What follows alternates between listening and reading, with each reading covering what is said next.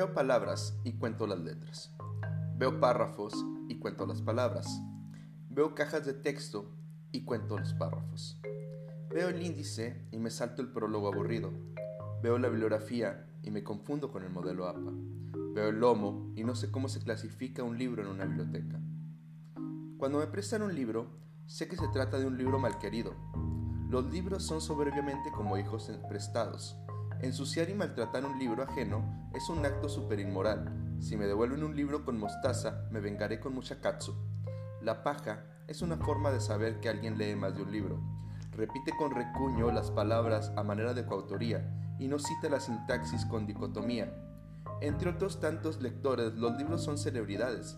Los bestsellers son tan consagrados que se venden sobre pedido. Si existe un nuevo arte de hacer libros, habrá que aprender a leer de nuevo. Muchos de ellos ni siquiera fueron hechos para leerse y entenderse. Eso de la lectura de hojada no sirve mucho que digamos. No hay mejor castigo que un libro juzgado por su cubierta. Las editoriales tienen, que, tienen presa a la verdadera literatura. Hacer más ejemplares de una obra literaria no tiene que ver con regalías. Un libro regalado solo se lee una vez. Los libros, por Rafael Morales Sendejas, en revista Miseria.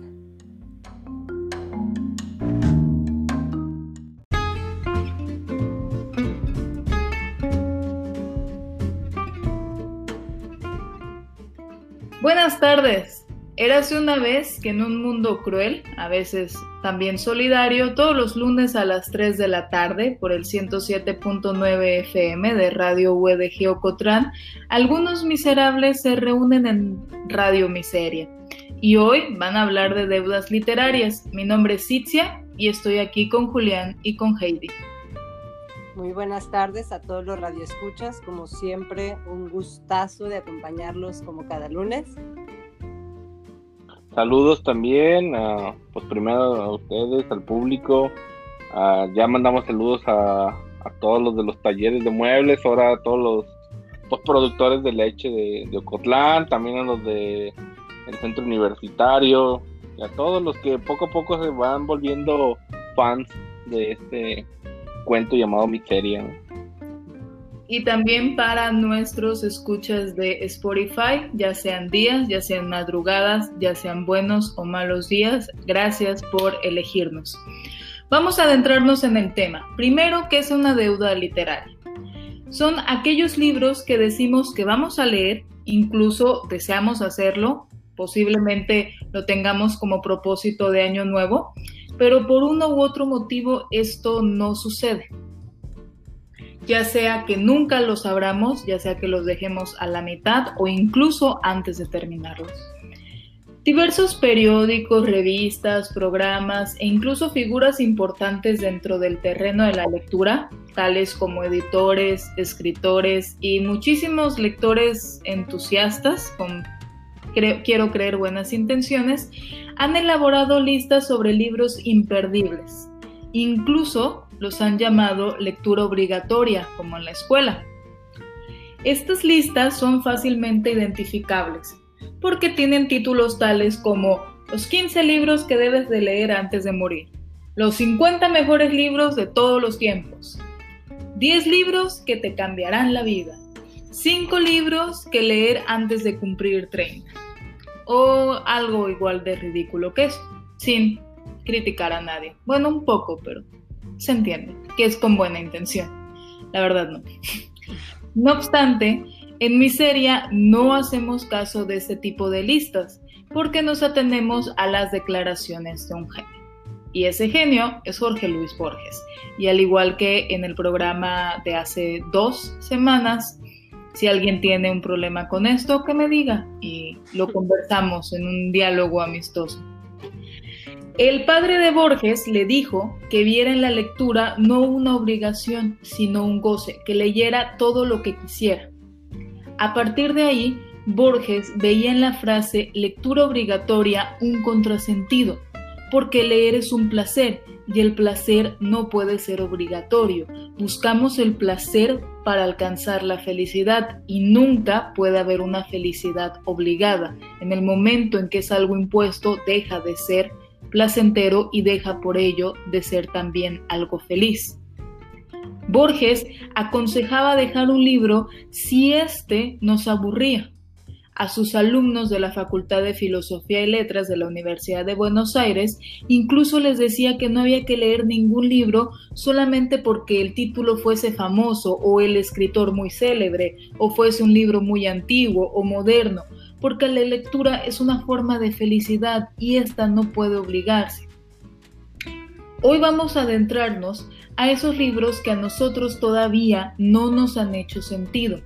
Esto no quiere decir que sean malos libros o que ustedes no deban leerlos. Nuestro propósito aquí no es hacer una lista de los libros que por favor nunca leas por tu propio bien, ni nada por el estilo. Tener una deuda literaria significa únicamente que son libros que a nosotros todavía no nos han impactado lo suficiente como para terminarlos y vamos a abordar en este programa cuáles son y por qué. Vamos a tener el día de hoy títulos tan imponentes como Crimen y Castigo de Dostoyevsky, Cien años de soledad de García Márquez, 2666 de Roberto Bolaños, Ulises de James Joyce y posiblemente algunos otros autores y libros se vayan colando a través de esta emisión. A lo mejor ya que escucharon estos nombres ya están pensando que somos unos blasfemos literarios y cómo es posible que no hayamos leído eso y nos consideremos amantes de la lectura.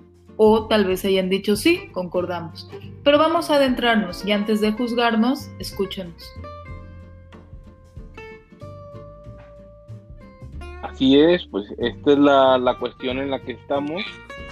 Eh, pues sobre todo uno cuando entra a filosofía, pues de alguna manera uno entra con la idea de que aprendiste de filosofía no solamente porque leíste el mundo de Sofía, sino porque leíste algo de literatura que luego te dejó así como de wow, yo quiero escribir, ¿no? Entonces a veces descubres que el camino de ciertos escritores pues viene la filosofía, entonces eh, pues te, sucede que luego compras un montón de libros porque te los voy a leer porque son lecturas obligadas. Y recuerdo una vez un profesor que me dijo es, cuando eres joven compras y lees lo que sea y ya cuando eres adulto te conviertes más selectivo, ¿no? Ya no gastas los miles de pesos o todos tus domingos en libros como más seleccionados y, creo que en este sentido va el, tema que estamos planteando, ¿no? Que pues llega un momento en donde a pesar de que existe la lectura obligada, pues ya en el tema de gustos pues ya no ya no la sientes tan obligada. Yo separaría em, los eh, las lecturas obligadas en dos ramas, ¿no? De repente creo que puede funcionar estas categorías. Por un lado tenemos a los clásicos, a los que se han considerado como clásicos de la literatura, que sospecho que han tomado ese lugar. No lo digo por menospreciarlo, pero a veces se me ocurre que puede haber un mecanismo como en el caso del cine y los Óscares, una industria detrás de la literatura que erige ciertas obras, ¿no? Y que los pone en la categoría de clásicos, repito, no los menosprecio, de hecho creo que tienen una función, sobre todo dentro del sistema educativo, voy a ver si me da tiempo después de hablar de eso, pero, y por otro lado, están las lecturas de moda, ¿no? Que no tienen que ser necesariamente clásicos, pero que sí son lecturas eh, pues que en ese momento se están leyendo mucho, ¿no? Pueden ser los best, sellers, pueden ser cualquier otro tipo de literatura. Entonces, eh, yo separaría las lecturas obligadas en estos dos grandes grupos, que cada uno de estos grupos tiene sus bemoles, tiene sus asegúnes y que vale la pena pues ver si hay alguna diferencia o entremos un poquito de eso. Me parece que nosotros hemos comentado que nuestras deudas literarias son principalmente hacia los clásicos, no hacia lecturas modernas. Digo modernas, mm, corrijo, no hacia lecturas de moda, que estén de modas, no, no modernas, sino lecturas de moda. Eh, resultaría interesante ver si esta cuestión que creo que es inconsciente y subjetiva obedece a algo, ¿no? Pero eh, bueno, eh, creo que eso tendremos que verlo en el siguiente bloque. Vámonos entonces y regresamos para seguir hablando por qué hay escritores más famosos que otros y por qué a lo largo de la historia se han preservado ciertos nombres y otros han sido olvidados.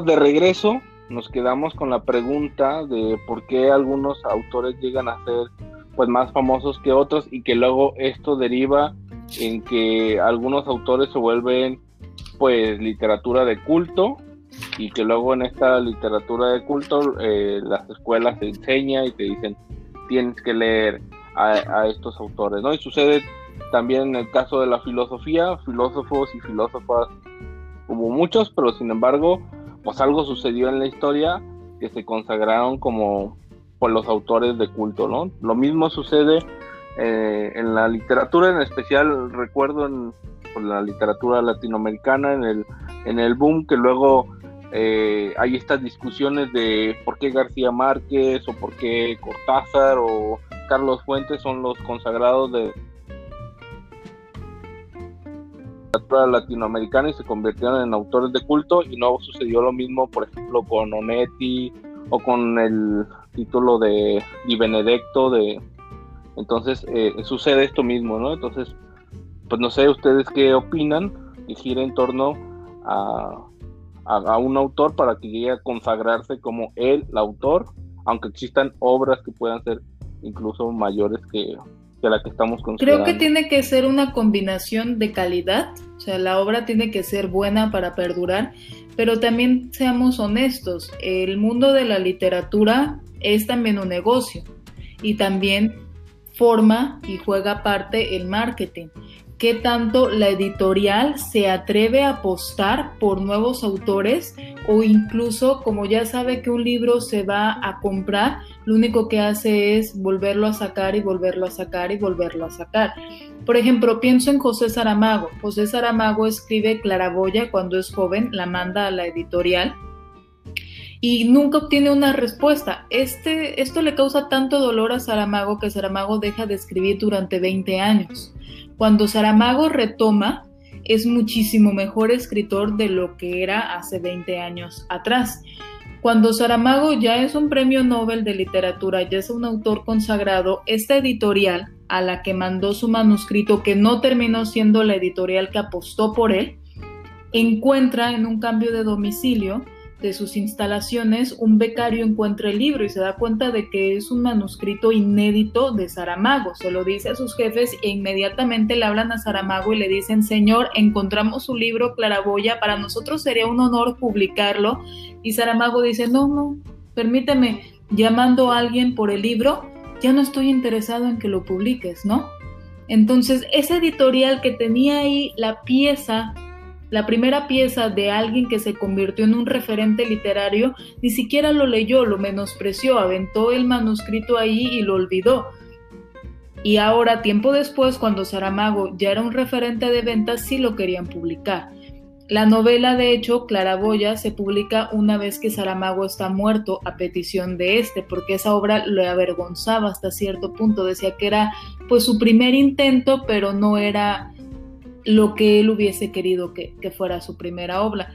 Yo la leí y es mala, a comparación de un ensayo sobre la ceguera o de intermitencias de la muerte, donde Saramago ya es un escritor, Claraboya es un intento y hasta cierto punto un intento fallido.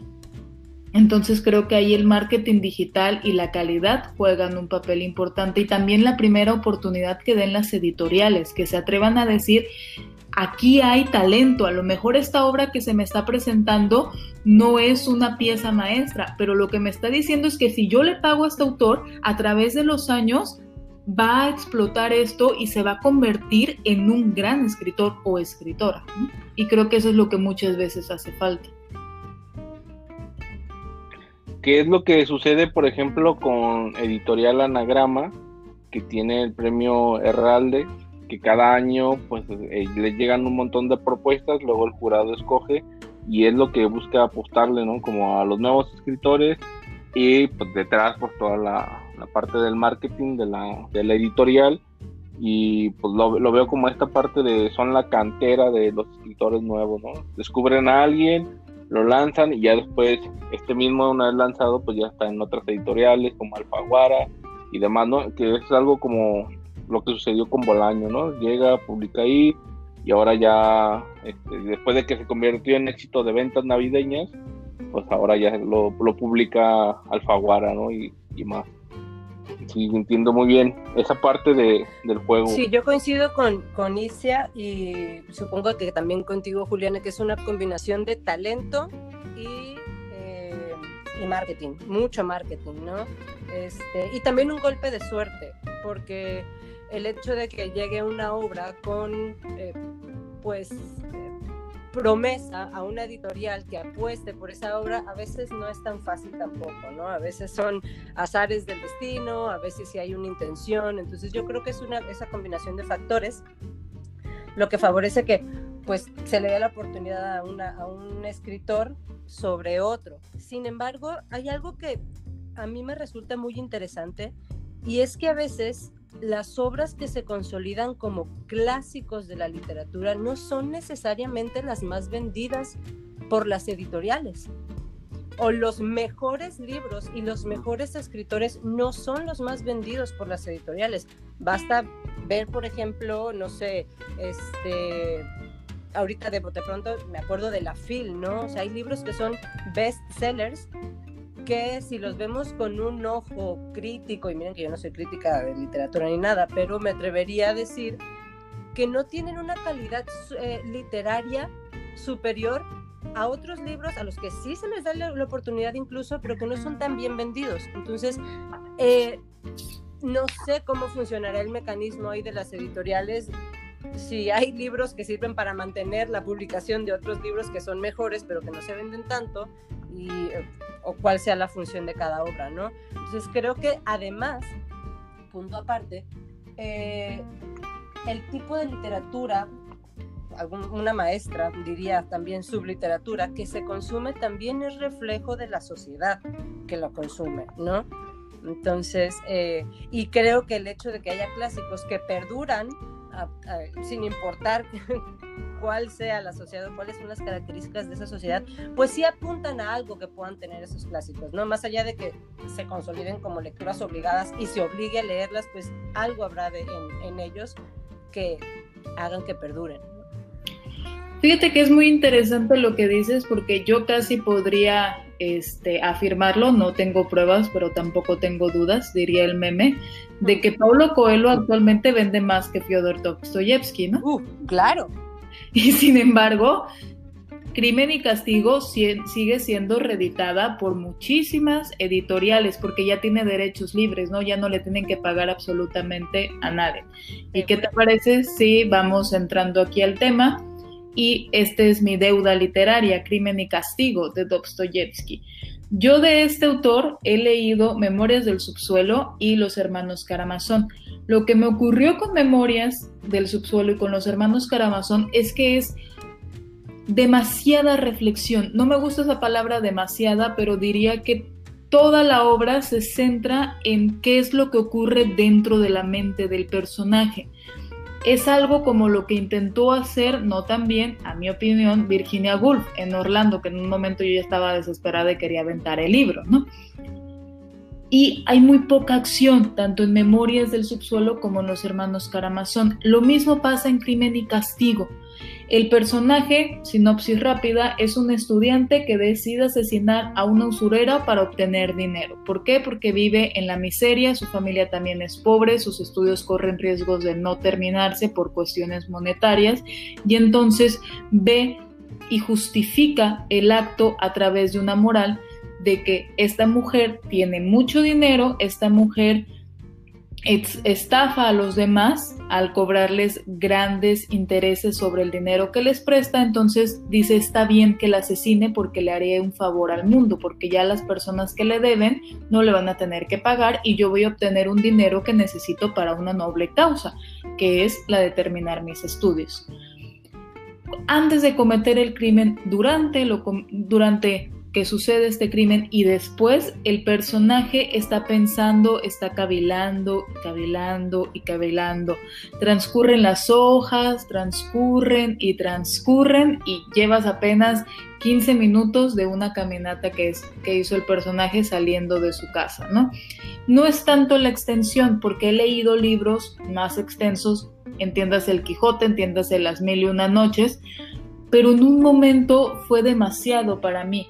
La novela está conformada por seis partes y un epílogo. He intentado leerla dos veces y las dos veces he llegado a la segunda parte y de ahí ya no puedo más. Después de que la asesina cae en un delirio, está en la cama, está atormentándose con visiones y hasta ahí llego. Entonces, es un análisis y un escape de la realidad lo que hace Dostoyevsky, pero no sé, no, no me ha atrapado.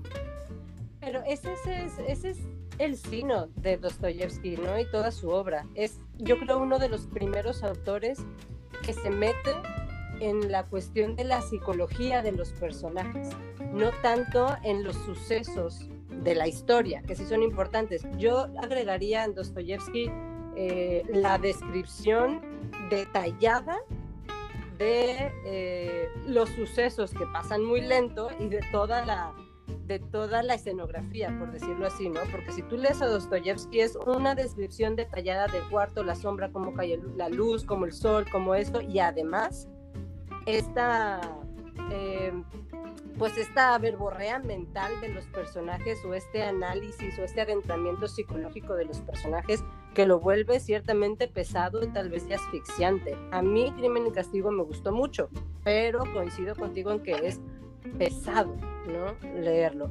Sin embargo, creo que el mérito es eso, que es uno de los que eh, de los primeros eh, escritores que se adentran de esa manera o que tienen un acercamiento a los personajes de esa forma, ¿no?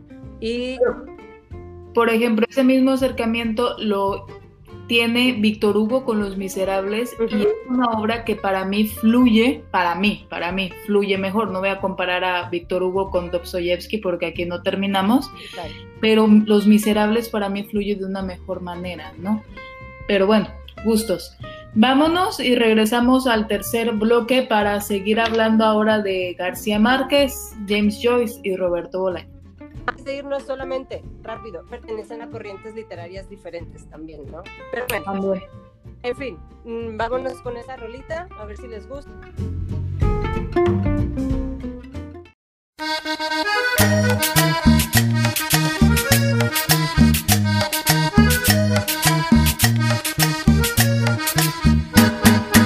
Los 100 años de Macondo suenan,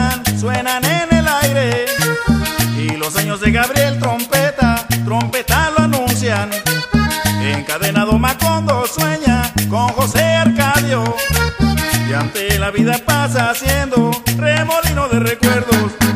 Las tristezas de Aureliano son cuatro, las bellezas de Remedios, violines, las pasiones de Amaranta, guitarra, y el embrujo de de oboe. Úrsula, cien años, soledad Macondo. Úrsula, cien años, soledad Macondo. Eres epopeya de un pueblo olvidado, forjado cien años de amor y de historia. Eres epopeya de un pueblo olvidado, forjado en cien años de amor y de historia. Me imagino y vuelvo a vivir en mi memoria quemada al sol. Mariposas amarillas, Mauricio Babilonia. Mariposas amarillas que vuelan liberadas. Mariposas amarillas, Mauricio Babilonia. Mariposas amarillas que vuelan liberadas. Oye, Sergio el pajarón.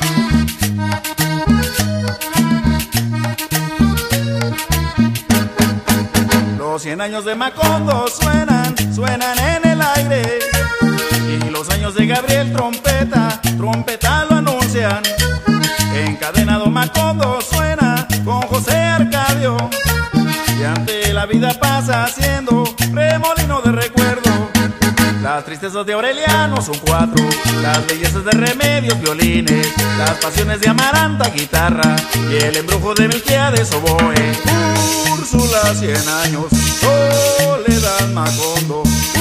Úrsula, cien años, soledad Macondo. Eres epopeya de un pueblo olvidado, en cien años de amor y de historia eres epopeya de un pueblo olvidado, forjado en cien años de amor y de historia. Me imagino y vuelvo a vivir en mi memoria quemada al sol. Mariposas amarillas, Mauricio Babilonia. Mariposas amarillas que vuelan liberadas. Mariposas amarillas, Mauricio Babilonia. Mariposas amarillas que vuelan liberadas.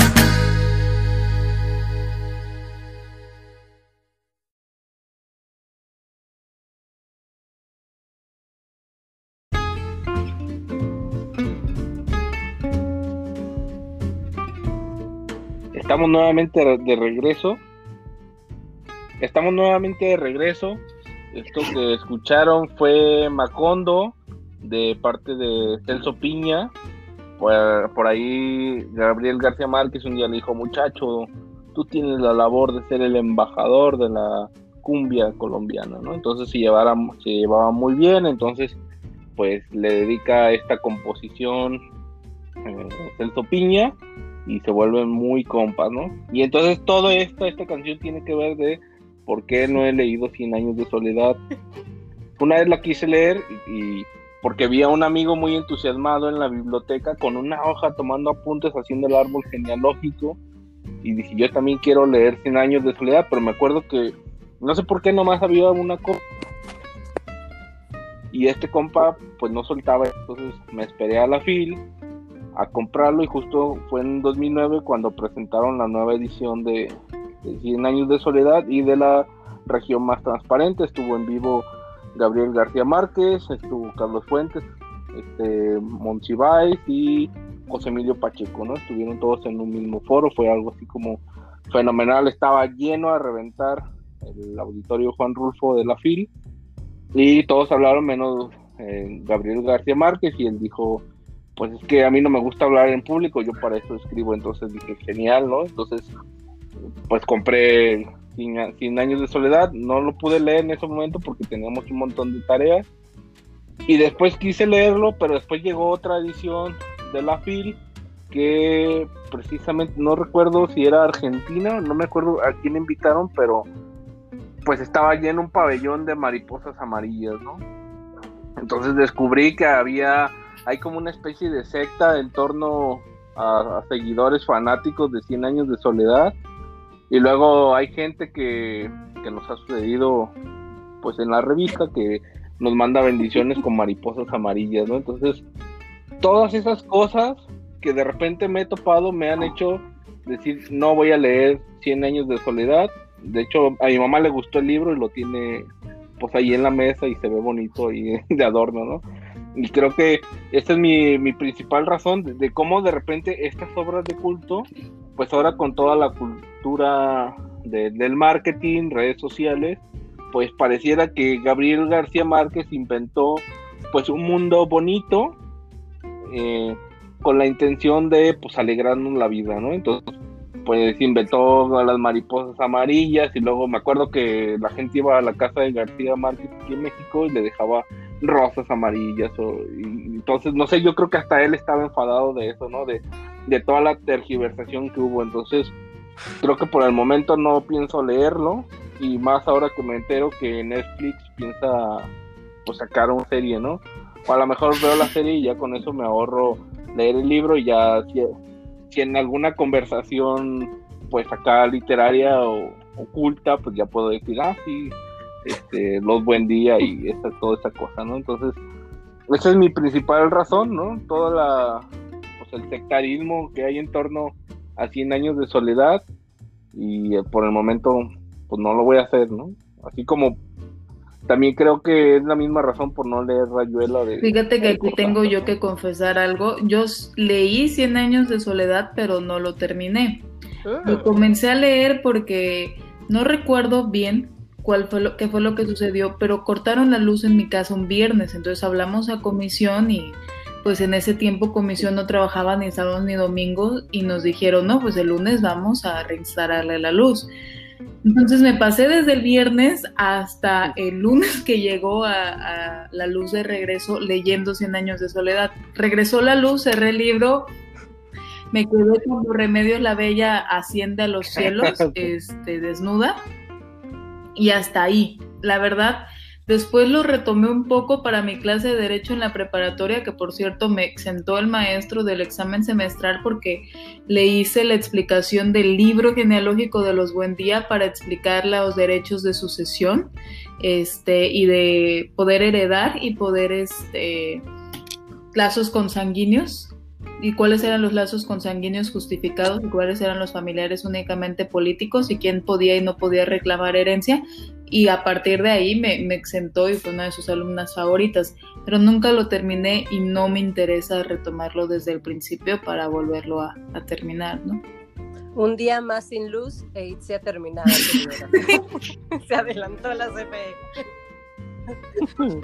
Gracias, comisión, gracias. Bueno, García Márquez es una de las principales figuras del realismo mágico, ¿no? Que además es como la corriente literaria latinoamericana, orgullosamente latinoamericana por excelencia. ¿A poco no se acuerdan de algún maestro por ahí que decía que antes que este Gabriel García Márquez y todo eso había estado Dios Juan Rulfo, ¿no? Que es como el inaugurador de la corriente del realismo mágico, y bla, bla, bla, y Pedro Páramo, que yo sé que es otra de las obras que Aitzia no, otra de las deudas literarias de Hitzia. Este, Sí. Pero bueno, ahí está, ¿no? En mi caso, híjole, pues la obra que no he podido leer y yo creo que no he pasado de la página 69 por, por casualidad, ¿no es cierto? y no he pasado esa página es Ulises de James Joyce, ¿no? Eh, no puedo hacer una, un resumen del libro porque no lo he leído, obviamente. No puedo hacer una sinopsis porque no tengo ni idea de cuál era la intención del autor y a veces me pregunto si James Joyce tenía idea de a dónde quería llevar esa obra, ¿no? Entonces, eso sí se los voy a leer. Ese libro cayó en mis manos, lo digo disculpa pública porque me lo prestó una maestra que daba clases en la UDG, no sé si todavía de clases en la UDG, pero su esposo sigue dando clases en la UDG, entonces si por ahí nos está escuchando, todavía tengo su libro, gracias, no lo he leído a pesar de los 10 años que han pasado. Exactamente. Se ve bonito Pero en tu sí, librero. Es un libro que es pesado porque, pues no sé si soy yo como lectora, pero o, es mi mente también de que me he decantado por la historia y entonces necesito contextos para poder entender las historias, ¿no? Entonces es un libro que no tiene ninguna categoría que te pueda ayudar a ubicarte en nada, ¿no? En nada. Eh, los nombres de los personajes son extraños, lo que sucede es extraño, no sabes dónde están, no sabes si es de día, no sabes si es de noche, no sabes nada. O sea que yo llegué hasta el punto de no saber nada. No sé si en un futuro los que lo han leído a lo mejor van a decir, ah, eso no es cierto, si hubieras llegado al siguiente capítulo, bueno, a lo mejor yo no he llegado a ese momento de iluminación y honestamente dudo mucho que lo llegue a hacer, ¿no? Tal vez en algún momento de mi vida me dé por hacerlo. Eh, Google dice que el, al 73% de las personas o de los usuarios de Google les ha gustado el libro. Digo, tampoco es, es 73%, no es desdeñable, pero tampoco es lo que esperaríamos de un clásico, ¿no? No sé si tal vez los que, o de lectores ya eh, verdaderos lectores, ¿no? Se escucha eso un poco raro, pero digamos, gente habituada a la lectura, para no entrar en esas cuestiones de si hay buenos o malos lectores. Eh, sí, es un libro que a mí me parece pesado. Honestamente, yo lo empecé a leer o lo quise leer eh, voy a decir una palabrota, pero bueno, ya nos pusieron en, algún programa en cartelera para adultos, así que pues, no, será la primera vez. Como dicen por ahí, pues por mamadora, ¿no? Como era un libro bien padre, era un libro bien complicado, era un libro así de, abstracto y esos juegos de superioridad, superioridad intelectual, desnovismo y demás, pues en los que caí, intenté leerlo dije, no, esto no es para mí, no, no se puede, no sé si alguien haya podido, si alguien lo pudo leer y lo descifró, por favor mándenme un resumen ya con todo descifrado, porque a lo mejor así, a lo mejor así me dan ganas de leerlo.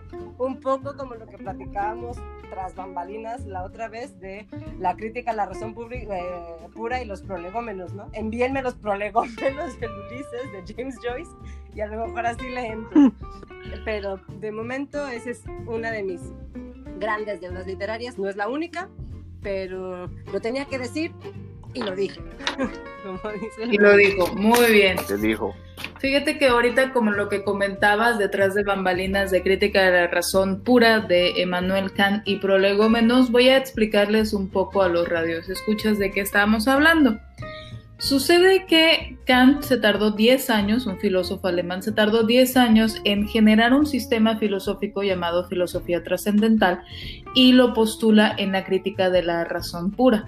Esta obra fue tan extensa, tan incomprendida y se le criticó tanto de ser obscura que él después escribe prolegómenos a toda metafísica futura que quiera considerarse como ciencia, que es un libro muchísimo más pequeño, mucho más accesible, para tratar de explicar en resumidas cuentas qué es lo que intentó decir en la crítica.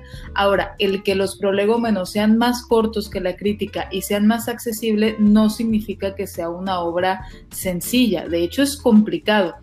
Yo lo estaba leyendo y tenía al lado de mí un cuaderno en donde iba, iba haciendo mis anotaciones de, a ver, entonces estos son los conceptos a priori, estos son los conceptos posteriores, el fenómeno, los objetos, y haciendo una estructura para ir entendiendo cuál era el hilo del pensamiento de Kant.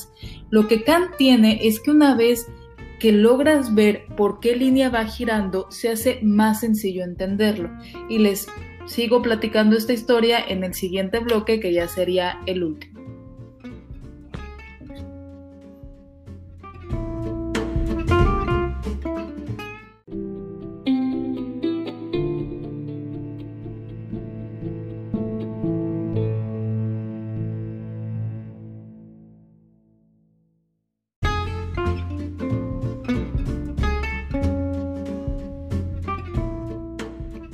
Estamos de regreso y yo les estaba platicando acerca de Kant y de este libro de los prolegómenos a toda metafísica futura que quiera considerarse ciencia que escribe. Es un libro difícil y bastante complicado. Tanto así que una vez que estaba a punto de terminarlo dije, no, hasta aquí llegué con Kant, voy a darme un este un Blake, voy a leer algo de literatura, estaba pensando en Noticias del Imperio de Fernando del Paso, pero en eso al concluir los prolegómenos hay un epílogo de Norbert Hinske, que también es un filósofo alemán, que es un especialista en Kant, y entonces él platica acerca de la soledad tan tremenda que sintió Kant, porque Kant era un lector ávido, Kant, conforme iban saliendo las novedades filosóficas de su época, devoraba los libros, y más si se trataba de colegas y de amigos suyos. Los leía, los estudiaba y les escribía comentarios al respecto, para que ellos supiesen que su obra había sido fecunda. Cuando Kant espera lo mismo de sus amigos y de sus colegas, lo que recibe es un silencio. La obra es tan extensa, la crítica es tan extensa, que sus amigos no lo leen. Y quien lo lee lo malentiende y quien lo malentiende lo critica y lo tacha de soñador y de tonto y de ingenuo para colmo. Y es muy duro ver las críticas que recibe, valga la redundancia, el libro de la crítica de la razón pura, porque se ve que Kant es incomprendido, que le están criticando cosas que él nunca dijo, que le están señalando errores que él nunca cometió porque no están adentrándose verdaderamente al pensamiento kantiano. La soledad que Kant siente es tan profunda que lo que hace es volver a escribir y escribe los prolegómenos para tratar de que la gente lo entienda en una obra más pequeña. Yo sentí, a lo mejor estaba yo muy sensible en ese momento, pero sentí una tristeza tan profunda hacia Kant, hacia este hombre que había invertido 10 años de su vida escribiendo la crítica de la razón pura y que había puesto en verdad una gran, pero gran fuerza intelectual para poder terminar esa obra, que yo dije, Kant, tú publicaste la crítica en 1811, ya estás muerto, ya no queda de ti ni el polvo, pero yo voy a leer la crítica. Y es lo que estoy haciendo actualmente con, con mi vida, ¿no? Bueno, además de otras cosas, pero estoy leyendo la crítica de la razón pura. Por ese sentimiento de empatía hacia la soledad de Kant. Eso es lo que me motiva a, a terminar ese libro, que aunque ya lo había hojeado en la universidad, pues únicamente había sido por capítulos, pero no la obra entera. Y en este último bloque vamos a adentrarnos en qué es aquello que a nosotros nos ha hecho leer obras que a lo mejor otras personas consideran demasiado complicadas o aburridas. Y ya para concluir con mi aporte, ustedes no están para saberlo ni yo para contarlo, pero hace algún tiempo eh, mi abuela fallece, yo renuncio a mi empleo, me mudo de ciudad, regreso a vivir con mi madre, estoy en una época de cambios bastante pues bruscos y dije, ¿qué voy a hacer con mi tiempo? ¿no? En lo que encontraba un nuevo trabajo. Bueno, no se me ocurrió algo nada mejor que hacer que agarrar el Quijote de la Mancha, sentarme en el sofá de mi casa y leerlo a gusto. Híjole, yo les comentaba a mis compañeros que hace tanto tiempo que no leo literatura porque hace tanto tiempo que no me siento a leer lo que a mí me da la gana, porque hay tantas cosas que tengo que leer eh, por mi trabajo que es difícil ahorita traer a colación alguno, ¿no? Eh, bueno, ustedes no están para saberlo ni yo para contarlo, pero bueno, yo soy docente, soy maestra, de clases de, me tocan las humanidades, pero principalmente historia, entonces prácticamente lo que he leído en los últimos cinco años está decantado hacia eso eh, y, así, ¿no? Entonces, literatura, lamentablemente hace mucho que no he leído más que cosas chiquititas. No puedo decir qué libro, un, un, libro ahorita que sienta yo que haya leído, que a otros les haya parecido como inaccesible o difícil y demás, pero yo creo que a todos, independientemente de qué tan difícil o no eh, pueda resultarnos una obra, lo que nos puede enganchar es, eh, bueno, yo creo que la literatura hace eco en quien la consume y en quien la lee, ¿no? O sea, hay algo que despierta el libro, no sé si de nuestra propia realidad, de nuestra propia psique, de nuestra propia situación emocional, pero hay algo en las historias que pueden hacer eco en nosotros y, e incluso en diferentes momentos de nuestra vida, porque si han leído el mismo libro dos veces se podrán dar cuenta o podrán eh, coincidir conmigo en que ese libro te dice algo diferente cada vez que lo lees, ¿no? Por otra parte, eh, yo sí creo que la literatura como arte más allá del eco que puede ocasionar en nosotros, tiene un lugar en la lista de arte porque sí hay una técnica que la respalda, ¿no?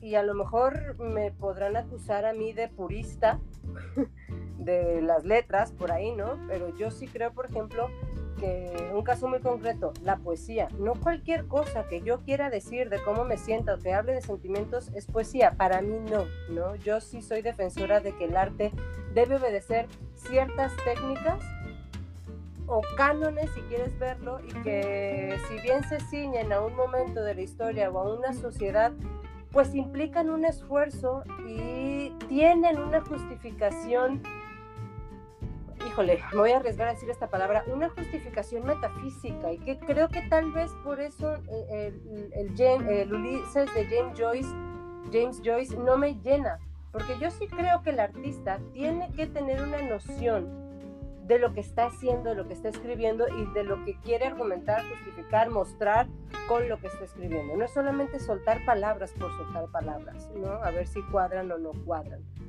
que es la impresión que a mí me daba eh, cuando leía James Joyce. Es una verborrea, pero ¿qué es lo que quieres decir? O sea, ¿cuál es el metamensaje?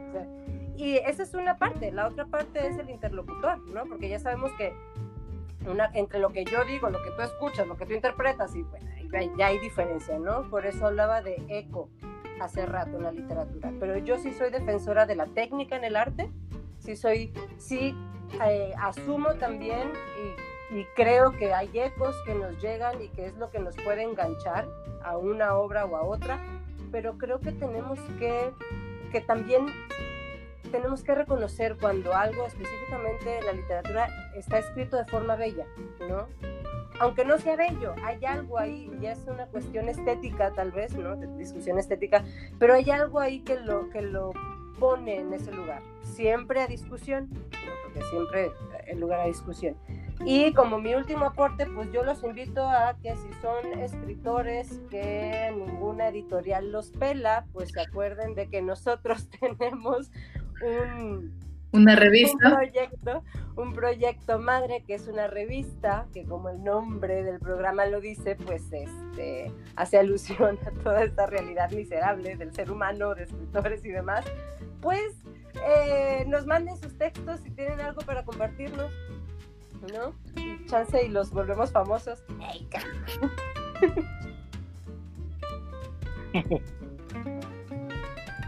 a mí me pasó algo con, la pandemia.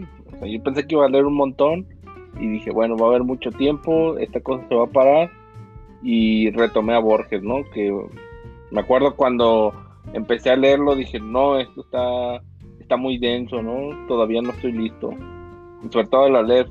Y entonces, pues ahora no sé si estuve listo, pero creo que logré entender el asunto y me puso muy feliz, ¿no? A ver leído el Aleph y, haberlo, pues de alguna manera entendido qué es lo que está diciendo con ese lenguaje tan brusco y luego eh, de repente Borges, eh, pues e, es, un cuento de que te empieza a hablar entre diálogos entre intelectuales acerca de, de otras este, obras que parecía que más bien estás leyendo un ensayo y luego te meten temas de ficción y recuerdo cuando mis primeros acercamientos a Borges era como, oh, esto es demasiado complicado, ¿no?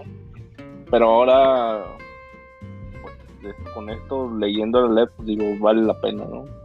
Y son estos reencuentros, como dice Heidi, donde lo que está ahí, el contenido, toda esa técnica, lo que te atrapa y dices, va, por eso este güey tiene el lugar que tiene, ¿no? Está bien merecido que tenga una avenida de Palermo. Absolutamente, Borges es, es Borges. Ya manera de conclusión, ahorita que les estaba platicando de mis anécdotas personales, recordé que la persona que me ayudó a hacer la mudanza de estado a estado, de hecho hasta me cobró un poco menos porque cargaba y cargaba estas cajas llenas de libros, ¿no? Y de hecho, pues también me traje mis libreros y había un librero en forma de ataúd y yo le empecé a platicar la historia de Drácula, de por qué me había impactado tanto y este hombre, pues durante todo el camino me venía, me venía escuchando, ¿no? Y aquí hay un consejo para, y él me decía que él quería leer, pero que se dormía. Entonces aquí hay un consejo para todos aquellos que quieran leer un poco más, pero piensen que no tienen tiempo piensen que no es para ellos la lectura, un error garrafal porque la lectura es para todos. Un consejo muy simple, escojan un libro que les llame la atención. Cuando yo empecé a leer, no me basaba en autores famosos o en obras famosas, únicamente volteaba el libro, leía la sinopsis y si me llamaba la atención lo compraba. Así me adentré a Víctor Hugo, así me adentré a Friedrich Nietzsche, así me adentré a Hermann Hayes, que son grandes exponentes de la literatura. Denle la vuelta, si les gusta, léanlo. También he leído El Loco de John Ketchback porque me llamó la atención que decía la sinopsis, ¿no? Y pónganlo en el buró al lado de su cama y vayan leyendo, vayan leyendo, aunque sea una página, dos páginas, créanme, después les van a dar las 3 de la mañana y no van a querer soltar el libro, cuando menos se lo esperen. Y una cosa más, yo acabo de terminar los cuentos de Roald Dahl y es uno de mis autores preferidos y lo terminé así leyéndolo antes de dormir. Heidi. Otro consejo, no lean en su cama, lean en un lugar muy incómodo, si no se van a dormir. Oye, espérate, rapidísimo, ahorita que comentabas de esos favores eh, o esas salvaciones de la literatura y demás. Me acabo de acordar de que cuando estaba en mi época de universitaria, una vez me detuvo una patrulla con un par de policías eh, a altas horas de la madrugada, él obviamente estado sobrio y cuerdo y demás. Bueno, para no hacerles el cuento largo, ¿pueden creer que lo que me salvó de cualquier... Eh, multa, cualquier consecuencia de ese tipo, es que uno de los dos policías era aficionado a la filosofía y cuando yo le dije que estudiaba filosofía y me pidió que le comprobara, le eché un discurso de, la verdad no recuerdo qué filósofo o cuál, y entonces el vato se quedó así como tan... Eh, enganchado, se sintió tan, tan, tan, no tan solo en el mundo de los locos que nos dijo que nos dijo, ah, ok, bueno, solo llega con cuidado a tu casa y que te vaya muy bien. O sea, yo puedo decir que la filosofía salvó mi vida por un momento. Pues es que era un, era un policía de la mentira, ¿no? Entonces, de, de los buenos. Maestros de la sospecha. Policía de la sospecha. Muy bien, señores, pues estos locos que además son miserables los esperan el siguiente lunes en punto de las 3 de la tarde para seguir hablando sobre filosofía, sobre literatura, arte, política, sexualidad y ser un espacio de desahogo reflexivo para todos aquellos que se sientan desgraciados. Y no mientan, todos en alguna época de nuestras vidas nos hemos sentido de esa manera. Abur. Adiós, un gusto.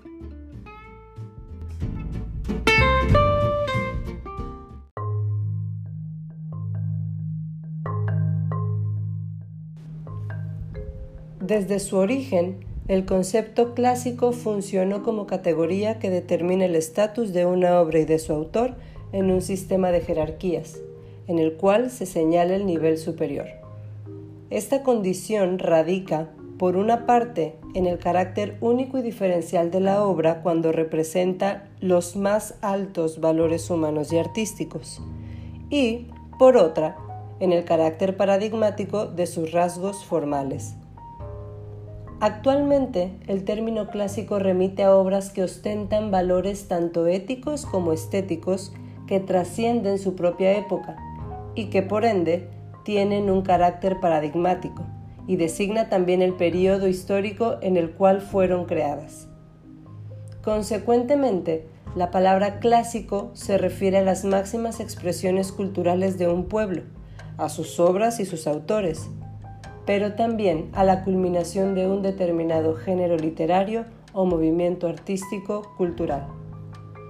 Alonso et al. Sobre el concepto de lo clásico.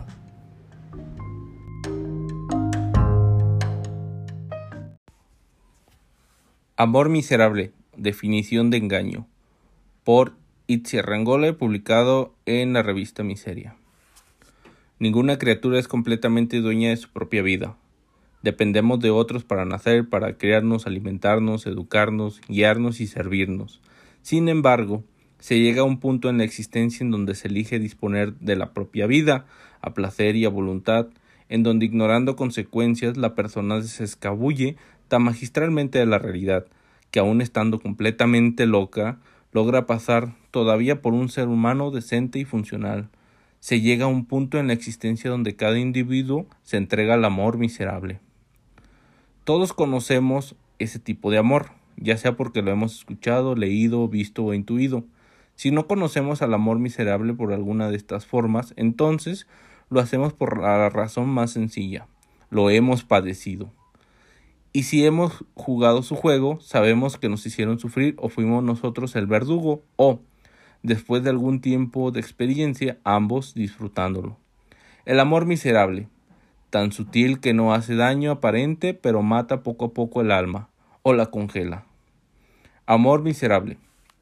Malos amores, amores traicioneros, amores perdidos, olvidados, malagradecidos, amores que nos hicieron soñar y después, como es su costumbre, nos trituraron licuando nuestras entrañas, aderezadas con nuestro corazón e hígado, mezclados con la mitad de nuestro cerebro adormecido. Amores de drogas y de luto, amores definidos como las malas decisiones, amores que se fueron, que, se lo, que no se lograron, amores por los cuales mataríamos, amores que nos asesinaron, amores que no nos atrevimos a decir, que no se puede decir, que nunca se dijeron. Amores que murieron en la mirada, que nunca fueron, que nunca son, que nunca serán. Amores que nos robaron el aliento, amores tormentosos, sedientos, sangrantes, amores del amor miserable. Pero, ¿por qué el humano padece, y los hay que son asiduos, este tipo de amor? ¿Por qué nos adentramos en una espiral dañina en todas sus manifestaciones y a veces con combinaciones grotescas?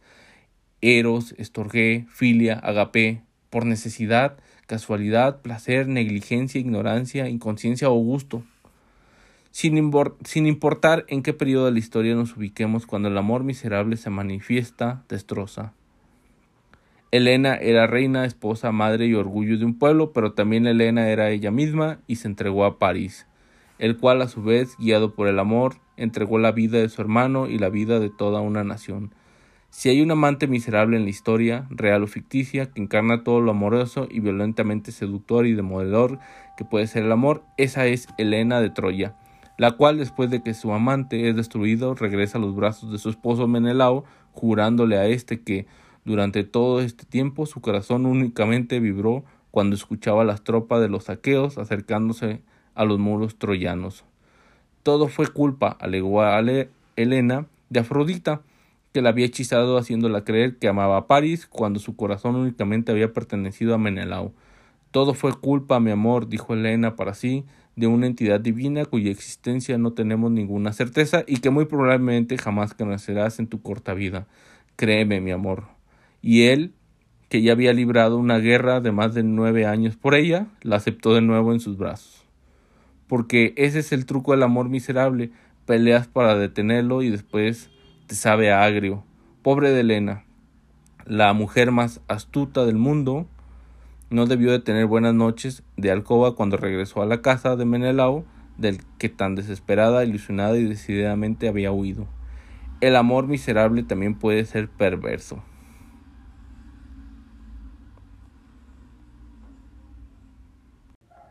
Las sectas, un testimonio vivo sobre las mesías del terror en España, por Pilar Salarrullana.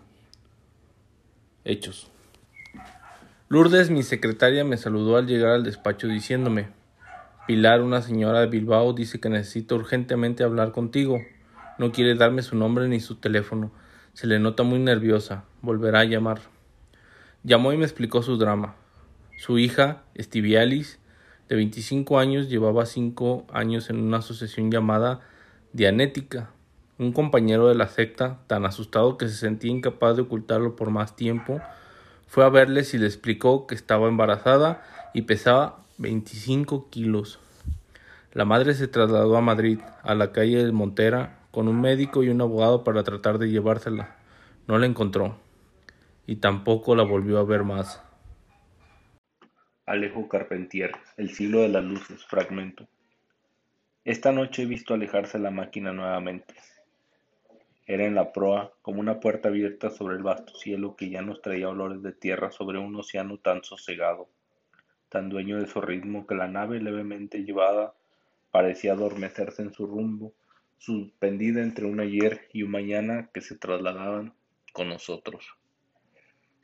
Tiempo detenido entre la estrella polar, la Osa Mayor y la Cruz del Sur. Ignoro, pues no es mi oficio saberlo. Si tales eran las constelaciones tan numerosas que sus vértices, sus luces de posición sideral se confundían, se trastocaban, bajando sus alegorías en la claridad del plenulio, empalidecido por la blancura del camino a Santiago. Pero la puerta sin batiente estaba erguida en la proa, reducida a dintel y las jambas con aquel cartabón, aquel medio frontón invertido, aquel triángulo negro con bisel lacerado y frío, colgando de sus montantes. Allí estaba la armazón, desnuda y escueta, nuevamente planada sobre el sueño de los hombres, con una presencia, una advertencia que nos concernía a todos por igual. La habíamos dejado a popa muy lejos en los ciernos de abril y ahora nos resurgía sobre la misma proa delante como guiadora, semejante por la necesaria exactitud de sus paralelas. Su implacable geometría a un gigantesco instrumento de marear.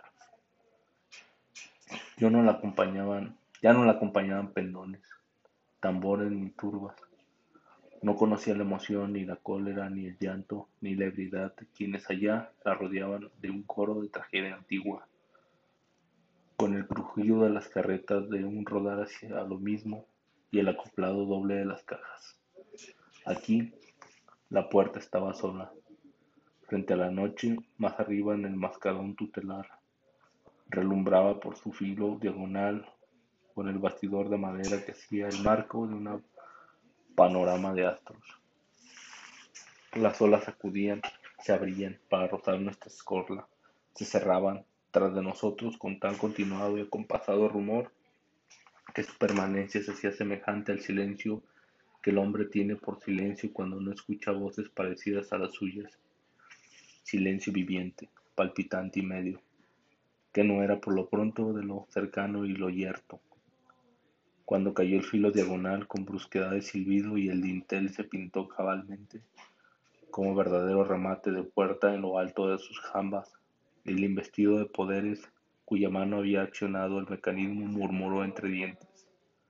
Hay que cuidarla del salitre y cerró la puerta con gran funda de, tela embreada, echado desde arriba.